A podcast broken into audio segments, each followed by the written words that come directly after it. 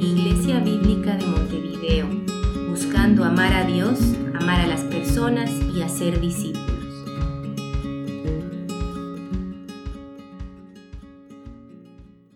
Un llamado a la autoexaminación. La Biblia es claramente enfática al afirmar que muchas personas viven autoengañadas. En una ocasión el Evangelio de Lucas nos narra un hecho en donde Jesús mientras se dirigía a Jerusalén a cumplir su destino, iba predicando por las aldeas y los pueblos de Galilea. Y una persona le hace la siguiente pregunta, Señor, ¿son pocos los que se salvan? Jesús, para nuestra sorpresa, no contesta, no responde la pregunta de manera directa, es decir, Jesús no responde a esta persona lo que esta persona pretendía escuchar, sino lo que debía escuchar es lo que él responde. No solamente esto, el texto dice que Él les dijo a la multitud, es decir, Jesús responde a la multitud.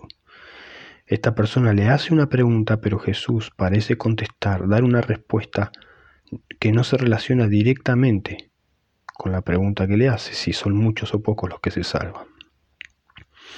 La respuesta del Señor fue, esforzaos a entrar por la puerta estrecha, porque os digo que muchos procurarán entrar y no podrán. Inmediatamente me surgen a mí muchas preguntas en este texto, cuando las primeras veces que lo he leído, hace años, ¿verdad? Y la pregunta que pueden surgir tal vez a ustedes también es, si la salvación es por gracia, ¿por qué hay que esforzarse? ¿De qué se trata esto de esforzarse? ¿Por qué parece ser tan difícil entrar por esa puerta? Si Dios quiere que todos se salven, y es lo que la Escritura afirma, que Dios no quiere que el hombre perezca, sino que proceda al arrepentimiento, que Él no quiere que el impío muera. Entonces, ¿por qué parece ser tan difícil? Porque Jesús dijo que muchos procurarán entrar y no podrán. Querrán entrar, y no quiere Dios que se salven, ¿qué es lo que pasa? ¿Dónde está ese aparente dilema? Bueno, esto de esforzarse tiene varias implicaciones. Definitivamente la vida cristiana o el camino hacia la vida eterna es sinónimo de una guerra incesante que tiene consecuencias eternas. Si alguien quiere, si alguien quiere responder positivamente al llamado de Jesús no piense que esto es un estilo de vida pasivo. No piense que esto es descansar en, en una vida color de rosas. Estamos rodeados de enemigos mortales, enemigos que trabajan de manera activa para desviarnos de la fe.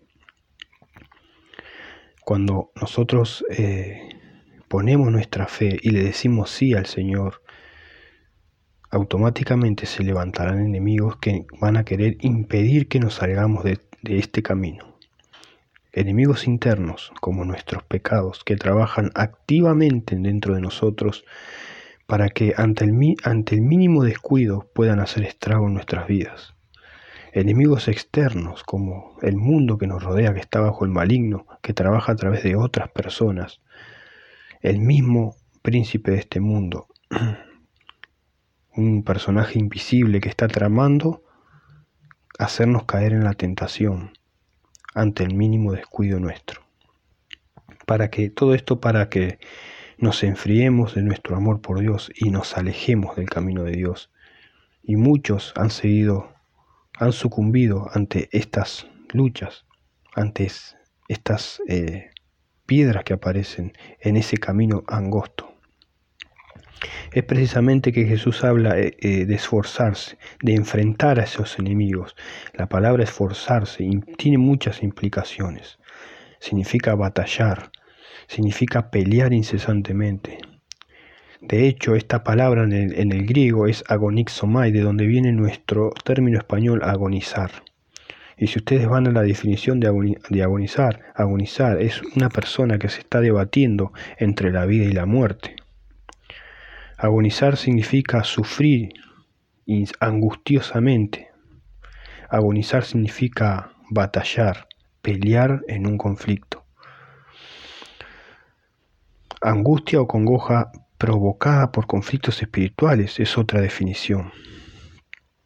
Así que hermanos, cuando el Señor dice que hay que esforzarse a entrar por la puerta estrecha, no dice que tenemos que esforzarnos para ganar la salvación, la salvación es una obra de Dios, pero en ese trayecto y esa, esa gracia que Dios nos concede en la salvación va a, va a obrar, va a operar en nosotros para perseverar, para pelear contra esos enemigos que estuvimos recién describiendo.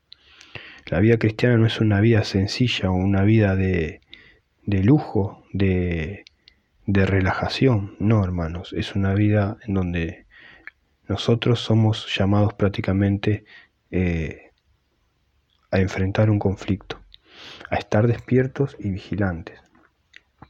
¿Por qué, esta puerta es tan estrecha y parece tan difícil pasar por ella? Bueno, sencillamente porque la puerta es una. Porque en este mundo tenemos muchísimos caminos. Muchísimos. dice que el camino es ancho. El camino que te lleva a la perdición es muy ancho. Hay muchas opciones, muchas religiones, muchas ideologías, filosofías, pensamientos, etc. Pero el camino que lleva a la vida es muy estrecho y puede ser muy fácil salirse de él. Y entrar por esa puerta es muy, que es muy estrecha, parece tener muchas dificultades. ¿Y saben por qué, hermano? ¿Saben por qué? Ponte a pensar en el joven rico. Este joven rico que le dijo, Señor, ¿qué haré para heredar la vida eterna? Vino muy entusiasmado, dice el Evangelio de Marcos, porque vino corriendo hacia Jesús. ¿Qué haré para heredar la vida eterna, maestro? El Señor le dice, los mandamientos sabes, no matarás, no cometerás adulterio, no mentirás, etc. Y el joven parece como orgulloso de decir, Señor, esto ya lo he guardado desde la juventud, ¿qué más me hace falta? Y Jesús, que sabía su corazón que sabía, porque él conoce a los hombres, mete el dedo en la llaga y le dice, una cosa te falta, vende todo lo que tienes y dáselo a los pobres y serás perfecto, y sígueme. Jesús reveló que este hombre tenía un ídolo y que no había cumplido los mandamientos para con su prójimo, pero no el más importante, el de amar a Dios. Y este joven se fue triste porque tenía muchas posesiones, casi se salva, casi, casi pasa por la puerta, pero no pudo pasar. Hermanos, la puerta es estrecha porque por ahí no podemos traer nada con nosotros. Si no estamos dispuestos a soltar lo que Dios demanda que soltemos, no pasaremos por esa puerta. Esa es la implicación de esforzarse, de agonizar si es necesario para pasar por esa puerta. No podemos pasar con aquello a lo cual no nos queremos desprender. No podemos, tenemos que pasar vacíos de nosotros mismos, sin nada, totalmente entregados. Hermanos, eh, muchos, muchos querrán y no podrán, muchos procurarán y no podrán, dice Jesús. ¿Por qué? Porque será demasiado tarde.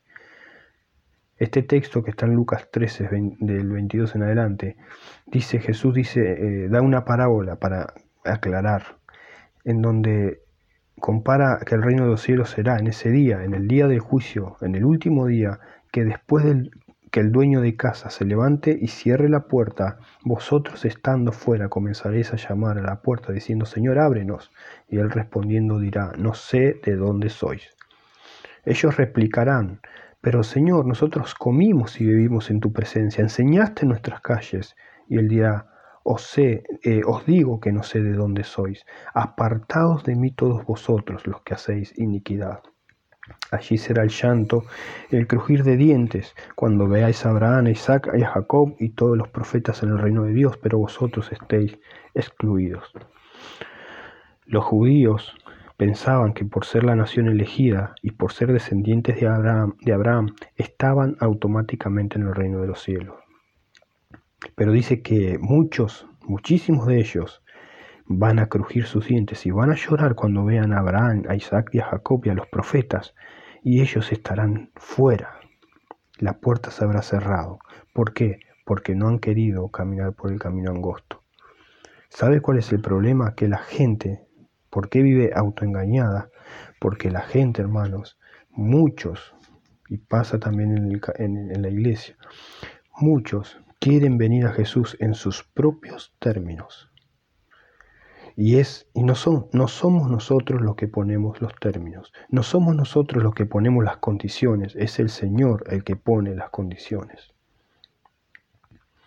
Así que hermanos, eh, es bueno que meditemos y examinemos nuestro corazón a la luz de la palabra de Dios y veamos si realmente estamos esforzándonos a entrar por esa puerta estrecha, a caminar por el camino angosto y no a tomar un atajo y no caminar por el, al costadito del camino, sino realmente estar con nuestros pies en ese camino que es angosto y que a veces parece difícil porque es un camino de autonegación, de sacrificio, es un camino de tener que desprendernos de nuestras cosas, de, lo que nosotros deseamos en, nuestro, en nuestra carne, de nuestros propios deseos que a veces queremos satisfacer y que van en contra de la palabra de Dios. No es la primera vez que Jesús habla de esto. Así que, hermanos, en, Mateo 7 también dice que muchos le dirán, Señor, Señor, en tu nombre profetizamos, en tu nombre echamos fuera demonios en tu nombre, hicimos esto, lo otro. Mucha gente, inclusive involucrada en el ministerio del Evangelio. El Señor, a, esos, a muchos de esos el Señor le dirá, no sé de dónde sois, apartados de mí. No, no habían entrado, no habían caminado el camino angosto y no se habían esforzado en pasar por la puerta estrecha. Que Dios nos ayude, hermanos, que Dios nos ayude y podamos reflexionar en esto. Y como decía el apóstol Pablo, pelea la buena batalla de la fe. A Timoteo le dijo eso, y es el mismo término, agonixomai, pelear, batallar, pelea la buena batalla la fe y aférrate a la vida eterna. Hermanos, esperemos que, que cada uno de nosotros podamos tener una, una conciencia limpia delante del Señor y asegurar nuestros corazones de que vamos por ese camino y que pasaremos por esa puerta y que nos estamos día a día esforzando y batallando a pasar por esa puerta estrecha. Amén.